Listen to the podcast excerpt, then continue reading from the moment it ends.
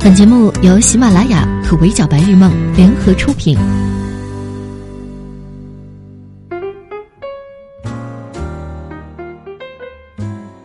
各位小耳朵们，你们好，欢迎收听本期的 Madam 神看娱乐圈，我是 Madam 魔咪。《心动的信号》第二季播出到现在第四期，几对素人嘉宾的感情线也正在逐渐的明晰，但实际上嘉宾们相处的时间并没有多久，还都处于一个互相试探了解的环节，不稳定的因素还有很多。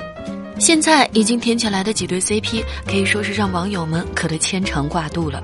比如赵启军和杨凯文的奇闻 CP，初见甜，约会更甜。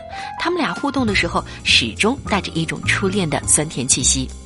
从甜到虐的吴祥威和杨凯奇的气泡水 CP，两人一同框，无论做什么都有一种偶像剧的即视感。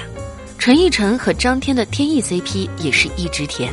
新加入的男嘉宾黄真轩和吴佩互有好感，但是目前这个男女比例四比三的情况下，肯定会有人落单。让 Madam 看的最纠结的，莫过于杨凯文、威廉、赵启军这三个人之间的微妙关系了。随着接触越来越深入，杨凯文和威廉、赵启军之间的三角氛围正在全面升级。一边是随时随地能给你安全感的霸道总裁型男生威廉。一边是细节上体贴入微的忠犬型男生赵启军，杨凯文到底要怎么选，真的是世纪难题啊！要说杨凯文和这两个男生的互动，让人很难判定他和谁在一起更甜一些。总之都是齁甜的狗粮，毫不吝啬的往我们脸上疯狂的拍罢了。奇闻 CP 这边的画风是邻家少女和忠犬男友。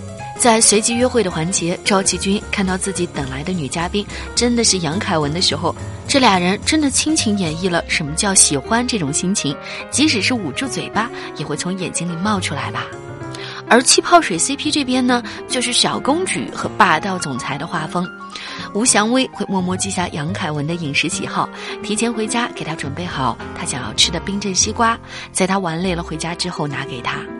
说他像霸道总裁，肯定不是只会有照顾人这么简单。更关键的是，他自带一种随时在宣示主权的气场。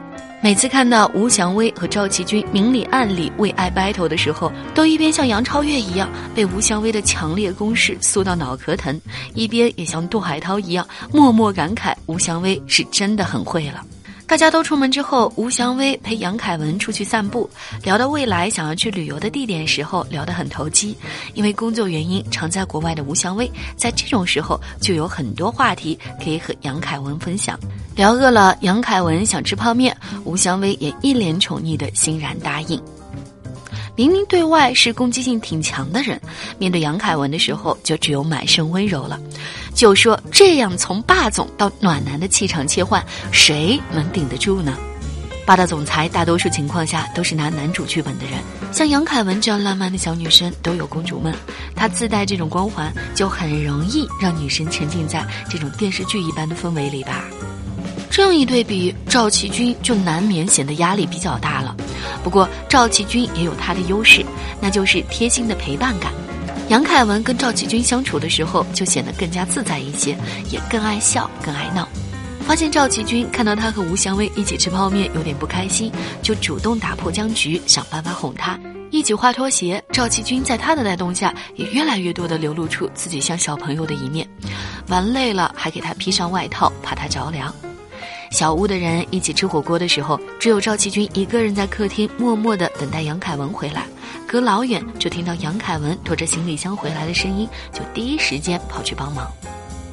如果一个人在外面经历了一番旅途劳顿之后，能有这样一个暖心男生，饭都没有顾得上吃，一直在家里等着你，未尝不是一种很让人心头一暖的幸福。在帮杨凯文换杯子的时候，就再一次体验到赵启军在这些小事上的敏感度，那就是先到先得了。就像杨丞琳分析的，赵启军就属于忠犬型的男生，锁定了一个目标，就会一直痴痴的等，在这一条路上走到黑。但是这样的暖心小事也是会有风险的。我们作为观众是站在一个上帝视角观察着这一切的，但身处在这场恋爱局当中的杨凯文未必能有这么直观的感知。如果他像杨超越一样是一个粗线条的女孩的话，很可能发现不了赵启军为他做的这些。相比之下，吴祥威的霸道总裁式攻势就显得更加的清晰可见。他想吃西瓜，第二天就给他冰镇好；他想吃泡面，马上陪他去买，跟他一起吃；他想吃雪糕，他也有第一时间买回来给他备着。即使又正好碰见他披着情敌的外套和情敌在一块儿，也依然带着一种王者的姿态。冰冻最下层，自己选。他的付出是能够让自己喜欢的人直接看到的，也不断向自己的情敌发射着危险的信号。可在感情这件事上，谁又能说得清楚究竟谁输谁赢呢？其实杨凯文的纠结，很多女孩子在感情里也会遇到。节目里的两位男主其实就是暖男和霸总的典型。我们也常会纠结，到底是该选择一个给你满分宠爱、总有花样让你开心的居家旅行必备男友，还是选择那个给你偶像剧女主式心动体验的反差萌霸总呢？跟霸总在一起，享受充分被人宠成小公主的感觉。霸总会把你想要的一切为你安排妥当。跟暖男在一起，就像始终被和煦的阳光包裹着，无论做什么，心里都是暖融融的。但是如果这样的两个人同时对你展开攻势的话，的确是一件让人很难选择的事情。杨超越表示，如果是他，他会很想跑，选不了就不如三十六计，溜为上计。但杨丞琳的看法就很不一样，她觉得会很享受被两个优秀的男生追的感觉，会开心的笑到牙花都一直漏。其实说来说去，小孩子才做选择，成年人当然两种都想要了。更多女孩子都希望自己的男友能是两者特质兼具的，既能在大事上给你安全感，也能够在小事上给你惊喜的那种，肯定是最好的了。只不过理想归理想，回到现实，还是必须要做出一个二选一的选择。这期结束的时候，从大家的心动选择里，能够看出大家的心绪或多或少都有一些变化。但众望所归的是，杨凯文在一番纠结过后，还是选择了一直默默付出的赵启军。在这一张暖男骑士 vs 霸总王子的 battle 里，暖男又得一分。心动的信号虽然是一档恋爱社交推理真人秀，里面的素人嘉宾也经过了精挑细选，来自不同的城市、不同的行业，因为这档节目才有机会聚在一起。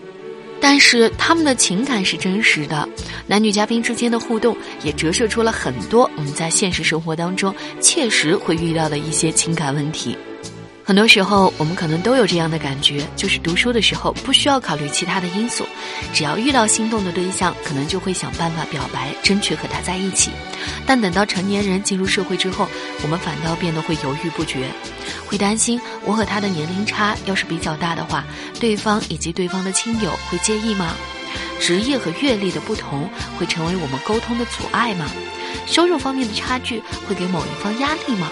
兴趣爱好、生活习惯不同，还能够让我们走得更远吗？